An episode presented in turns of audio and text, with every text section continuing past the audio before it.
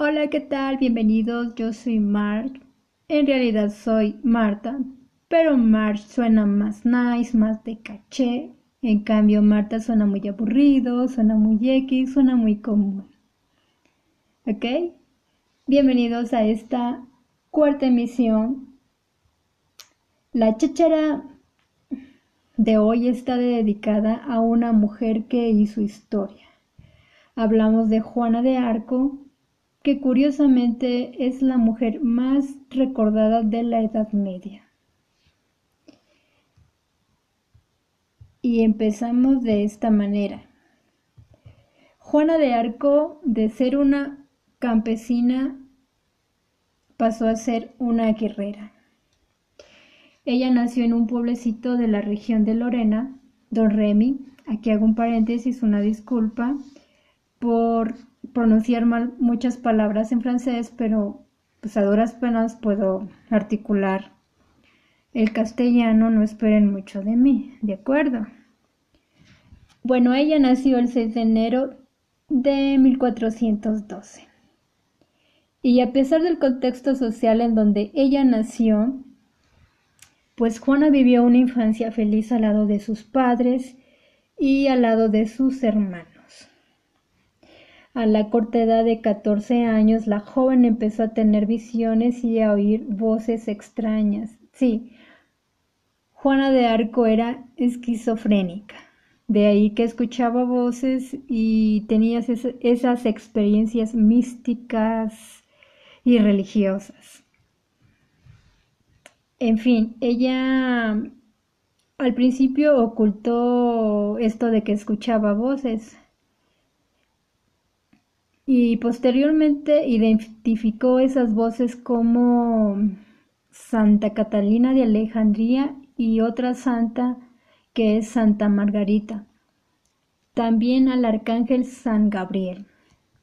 Bueno, ella de recibir mensajes confusos pasó a escuchar con mucha claridad una orden definitiva. Esa orden era que Juana debía partir con un ejército a Francia para levantar el sitio de Orleans, uno de los últimos reductos de la resistencia francesa frente a los ingleses.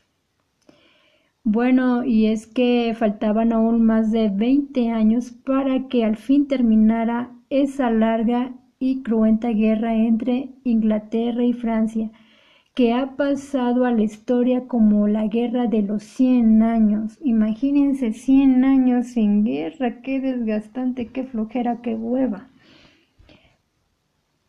Eh, eso abarca lo que fue 1337 hasta 1453. Este conflicto empobreció a los pueblos en conflicto.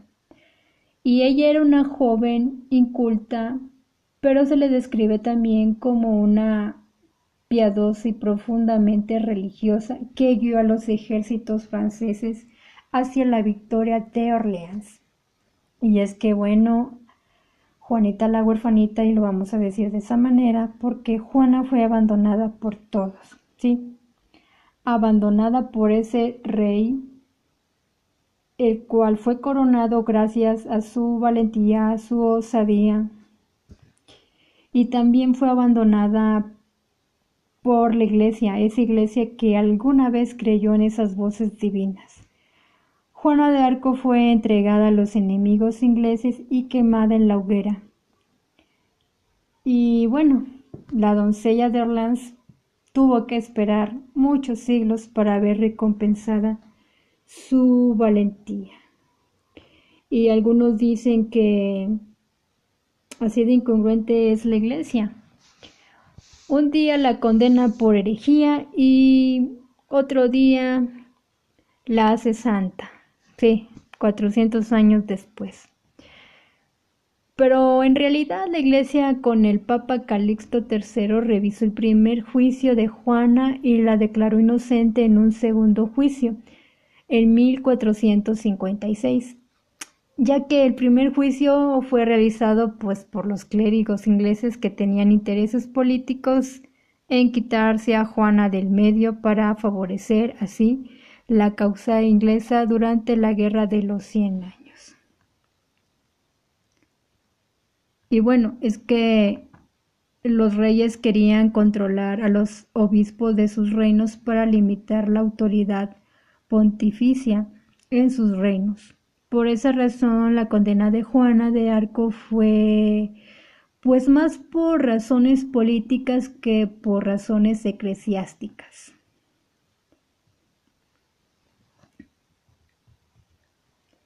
Y bueno,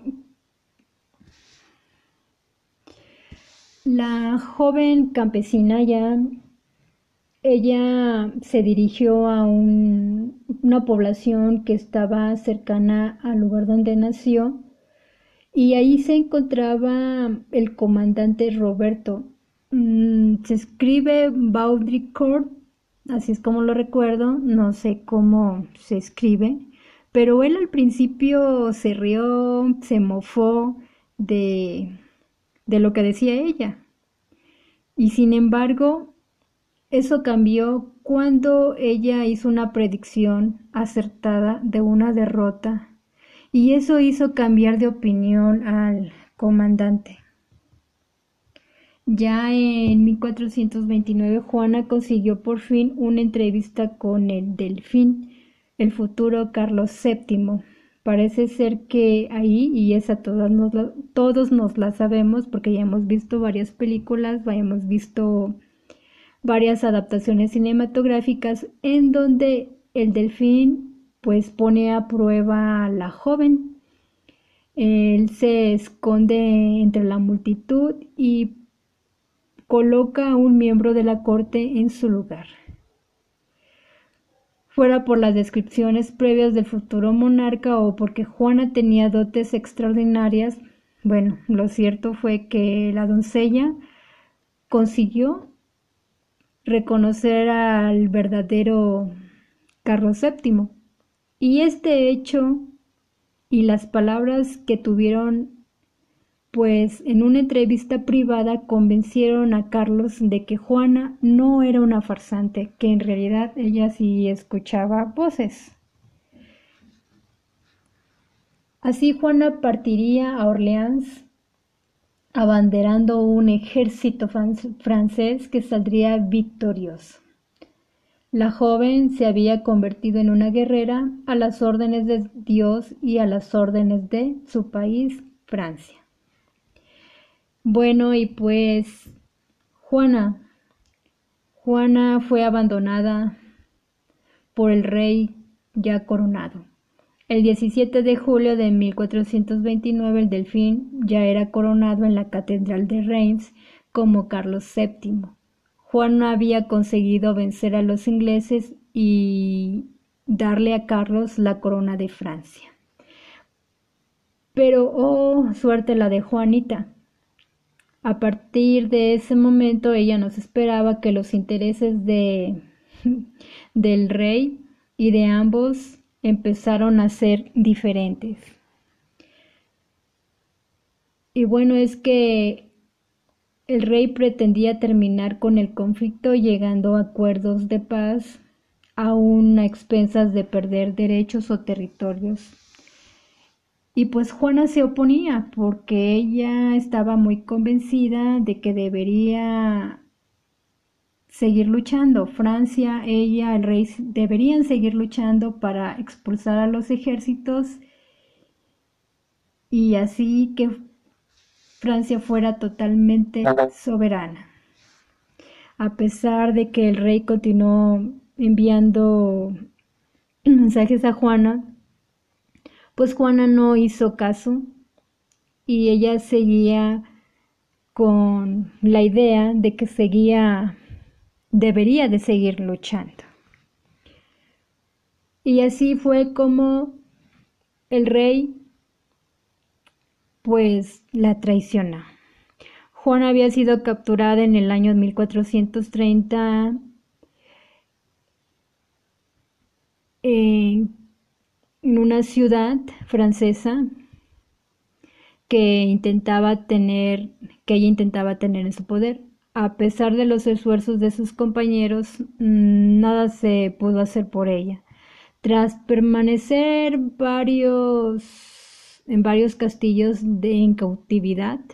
Juana fue entregada por los borgoñones a los ingleses, quienes deseaban condenar a la doncella que un día derrotaba a sus ejércitos. El juicio fue bastante largo. Juana, a Juana se le acusaba de herejía y de vestir como un hombre, algo totalmente prohibido para una mujer en aquellos tiempos. Tras un cansado y extenso proceso, los defensores de Juana consiguieron que se retractara de todas las acusaciones y que volviera a vestir como mujer. Pero parece que estando recluida le quitaron la ropa, cambiándola de nuevo por vestidos masculinos.